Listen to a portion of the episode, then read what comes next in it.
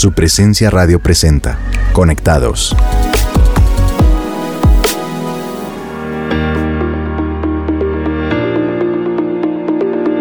Hola y bienvenidos a todos nuestros oyentes de Conectados. Soy Olga Fuentes y me acompaña mi esposo Javier García. ¿Cómo estás, amor? Hola, amor, muy bien y un saludo para todos nuestros oyentes aquí en su presencia radio en esto que se llama Conectados. Qué gusto estar con ustedes.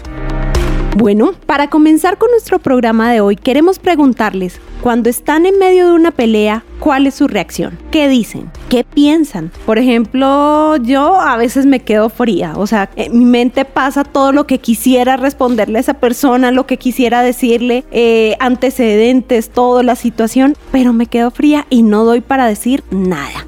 Bueno, esta es una tremenda pregunta y en mi caso yo tengo que confesar que aunque mi cabeza dice no responda, quédese callado, mis labios le ganan y a veces digo cosas que no tengo que decir. Pero bueno, nuestros queridos oyentes, ¿cuáles son sus reacciones cuando están, como decía mi esposa, en medio de una pelea? Mientras piensan en ello, los dejamos con una de las últimas producciones de la banda Su Presencia, Baila a mi lado.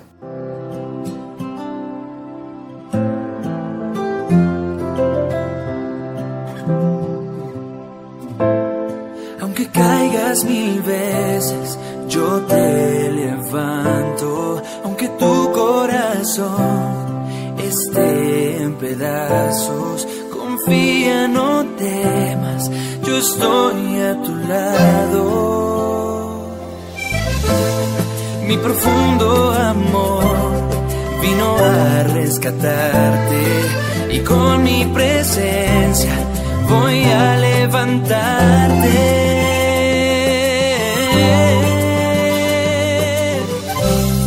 Porque tú eres mi princesa, de la que estoy enamorado. Hoy te digo a ti, mi novia, ven y baila a mi lado. Tuyo es mi resplandor, ven y escóndete en mi ser. Por ti entregué mi vida, contigo siempre estaré.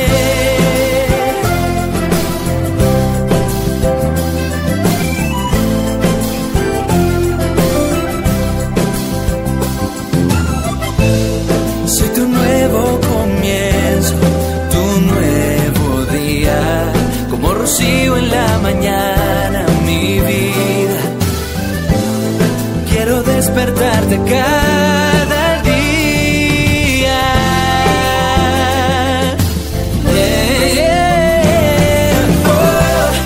Porque tú eres mi princesa, de la que estoy enamorado. Hoy te digo a ti, mi novia,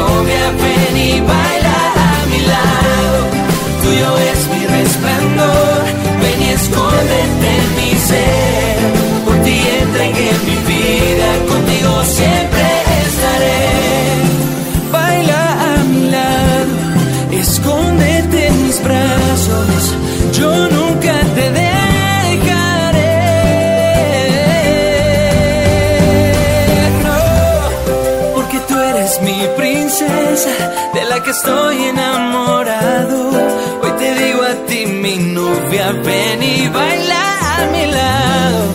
Tuyo es mi resplandor, ven y escóndete en mi ser. Por ti entregué mi vida, contigo siempre estaré mi princesa, de la que estoy enamorado. Yo te digo a ti, mi novia, ven y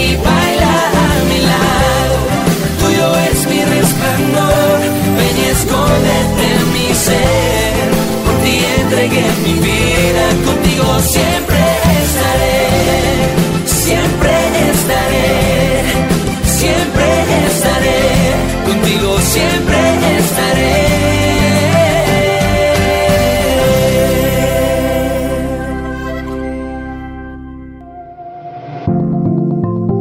Seguimos en Conectados.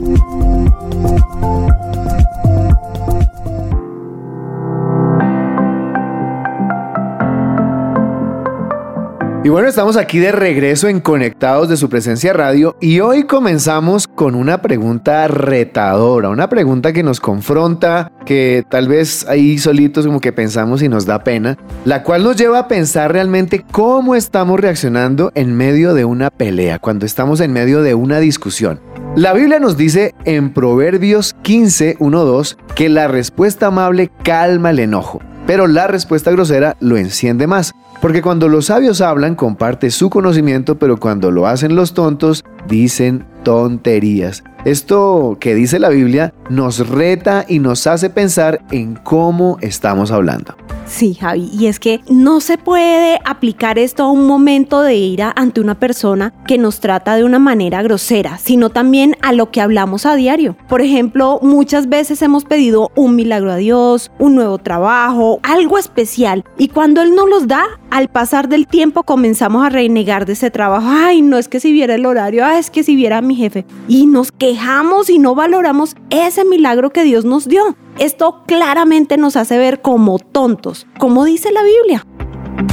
Hay una historia que se nos narra en Primera de Samuel 24 y 25. Esta es la historia de una mujer llamada Abigail. Ella era sensata y hermosa, dice la Biblia, pero su esposo Nabal era todo lo contrario, porque tenía la fama de ser un hombre grosero, altanero, mezquino no sé si alguien se identifique, espero que no. En fin, era un hombre no tan amado por las personas a causa de su forma tan particular de ser. Pero imagínense que un día el rey David necesitaba algunas provisiones y decidió pedirlas a Nabal. Y este personaje le respondió al rey David de una manera muy grosera. Abigail se enteró de esta actitud y decidió hacer algo al respecto. Ella no permitió que las cosas se quedaran así, sino que ella hizo algo. Y de esto vamos a hablar hoy para aplicarlo a nuestras vidas.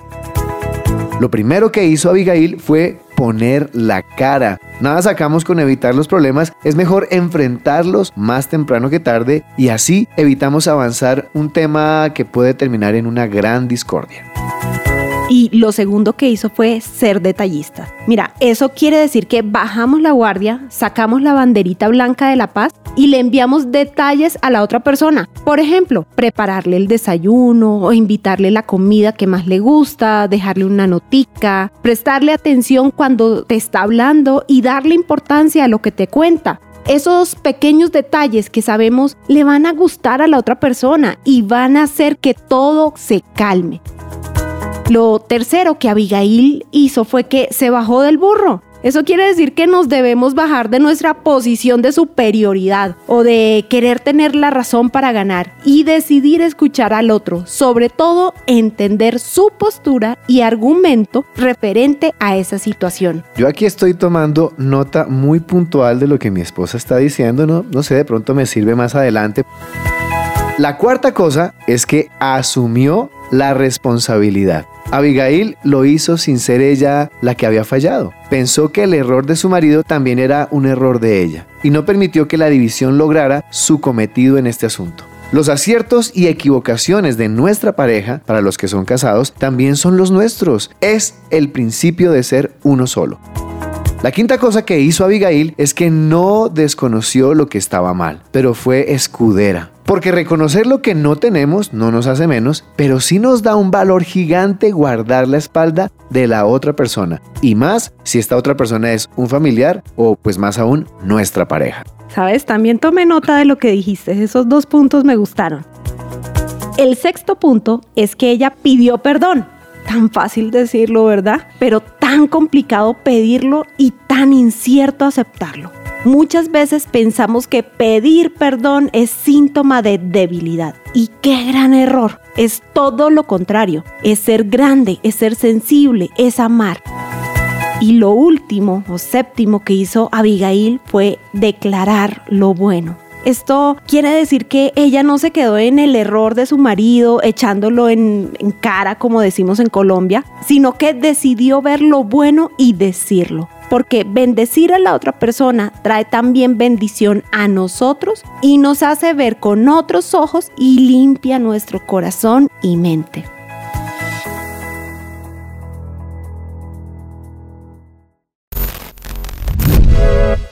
Mantenerse sano es una tarea que incluye cuerpo, mente y lo más importante, tu relación con Dios. Sintonízanos, aprende con nosotros a cuidar de ti mismo, ponlo en práctica y disfrútalo. Al igual que ocurre con la salud física, la salud mental puede variar a lo largo de la vida. De las diferentes experiencias vividas, se pueden aprender estrategias para mejorar la salud mental. Hoy hablaremos del bienestar emocional. Empecemos por comprender que las emociones son mecanismos que nos sirven para reaccionar rápidamente ante los acontecimientos de nuestro día a día. Son impulsos automáticos para que actuemos según el entorno y tienen como misión que logremos adaptarnos a todo lo que nos sucede. El bienestar emocional, según la Organización Mundial de la Salud OMS, es un estado de ánimo en el cual la persona se da cuenta de sus propias aptitudes, puede afrontar las presiones normales de la vida, trabajar productivamente y contribuir a la comunidad. Todos somos conscientes de la necesidad de cuidar nuestro cuerpo con ejercicio y una alimentación saludable, pero desatendemos nuestro interior y tenemos comportamientos que nos alejan de llevar una vida equilibrada. Estos son algunos de los rasgos que nos indican que no estamos trabajando en nuestro bienestar emocional. Número 1. Estamos siempre a la defensiva. Una manera de autoprotegernos es interpretar como un ataque directo las acciones de los demás. Esto nos hace ser intransigentes e incapaces de ponernos en el lugar del otro. Número 2. Somos excesivamente críticos e inflexibles. Juzgamos con dureza tanto los comportamientos de los demás como los propios. Número 3. Nos sentimos cansados y desinteresados. La falta de entusiasmo, la tristeza, la falta de energía o la apatía son signos de que algo está fallando en nuestro equilibrio interno y tenemos una situación de bloqueo. Número 4. No queremos que nada cambie. El cambio es innato a la vida, pero hay personas que prefieren que nada avance para sentirse seguros. Sin embargo, cuando somos responsables con nuestro bienestar emocional, tenemos beneficios importantes como ayudar a entender que los sentimientos son normales, tener estrategias para sentir menos miedo y más esperanza, ayudar a tratar el estrés y mejorar el bienestar emocional, ayudar a manejar las relaciones con amigos y familiares, Ayuda a hablar de los sentimientos. Dar ánimo para pedir y aceptar ayuda de los demás. Está más que clara la importancia del bienestar emocional, que influye en el bienestar general de la persona. Procura tratar tus sentimientos, manejar el equilibrio de las emociones y aprender a exteriorizarlas, pues el bienestar emocional depende solamente de ti. Haz ejercicio, come bien, valora tus sentimientos, ora, mantén en paz con el mundo y contigo mismo. Verás cómo tu cuerpo te lo agradecerá y cómo eso se verá reflejado en tus relaciones interpersonales. Tener bienestar emocional puede parecer algo sencillo, pero no lo es. Debemos trabajar en nuestras emociones para sentirnos bien. Soy María José Rojas y te invito a escuchar nuestra próxima sección de bienestar para más temas y consejos.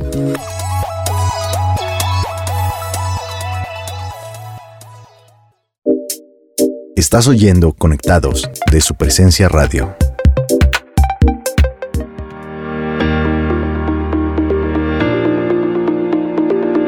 Y ya llegamos a la recta final de nuestro programa de Conectados hoy, pero como siempre, queremos concluir dejándoles unos consejos prácticos y unos tips para el momento de orar.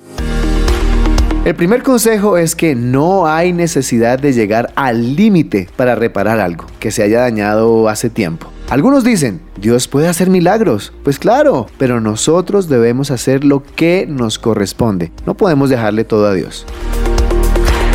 El segundo consejo es para las parejas. Llevar un hogar requiere de compromiso y si no estamos dispuestos a asumirlo, es mejor no casarse. Bueno, y para el momento de orar, tengamos presentes estos puntos que son claves y muy importantes. Lo primero, pedirle perdón a Dios por usar mal nuestra boca. Segundo, echar fuera los demonios que han atado a otros por culpa de nuestras palabras y pedirle al Espíritu Santo que nos ayude a hablar distinto, a hablar diferente. Como tercer punto, vamos a alabar y adorar como una forma de pedirle al Señor que se apodere de nuestras palabras. Y por último, comprometernos a restituir, declarando todo lo bueno de ahora en adelante. Entonces, vamos a orar. Bueno, acompáñenos por favor con esta oración. Vamos a cerrar nuestros ojos y recuerde, si va conduciendo no lo haga. Y vamos a poner este tiempo y esta palabra en manos de Dios. Señor y Dios Padre, te damos gracias por este tiempo y por este programa. Te damos gracias por permitir que tu palabra llegue a nuestras vidas aún a través de la radio. Gracias por este programa, gracias por esta palabra tan puntual hoy, Señor. Y por eso hoy quiero, en el nombre de Jesús, pedirte perdón Hoy te pedimos perdón Dios porque hemos usado mal nuestra boca, Señor. Hemos permitido que el enemigo use nuestros labios y use nuestras palabras para lastimar, para herir, pero sobre todo para generar división, para contestar Dios a, esas actitudes feas y generar a un, un conflicto mayor, Dios. También en el nombre de Jesús queremos hoy, Dios, echar fuera todo demonio y desatar a todas las personas que tal vez hoy estén allí enclaustradas o esclavizadas por nuestras palabras, Señor. Hoy te pedimos que sea tu Espíritu Santo ayudándonos a hablar mejor. Permite que nuestros labios y nuestros, nuestras bocas, nuestras palabras sean usadas ya no para dañar, sino para bendecir a otros, Dios. Por eso te alabamos a ti, Señor. Y también bendecimos a esas personas con las cuales hemos discutido y nuestras palabras han sido duras. Hoy decimos, te bendigo. Eres una bendición a mi vida. Decido pensar que tú eres bueno, que tú puedes cambiar, que Dios va a transformarte tanto como me transforma a mí, porque Dios es bueno. Dios no ha terminado la obra en mi vida. Él es maravilloso y tiene grandes cosas para nosotros. Te alabo por eso, Señor. Te adoro por eso, porque tú no te quedas en el pasado, sino que tú nos vas llevando a una vida de bendición en bendición. Por eso hoy restituyo, Señor, mi relación con esa persona. Declaro que al bendecirla mi vida es restituida. La vida de esa persona también es restituida. Y que todo lo bueno y todo lo perfecto viene para nosotros. En el nombre de Jesús. Amén. Amén.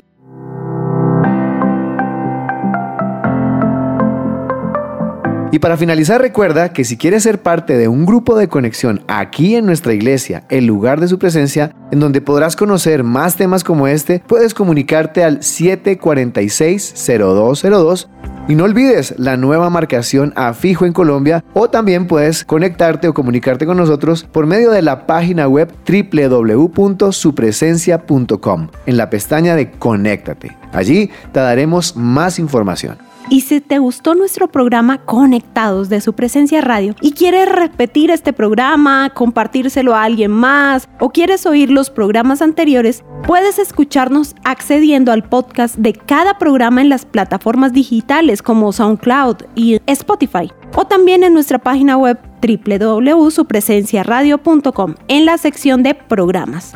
También recuerda que nos puedes oír en vivo todos los martes y los jueves a las 5 de la tarde y los lunes y viernes a las 6 y 30 de la mañana por el dial 1520 AM, nuestra página web o en la aplicación Tuning. Gracias por escucharnos y hasta la próxima. Chao, chao. Chao. Jesús, no hay otro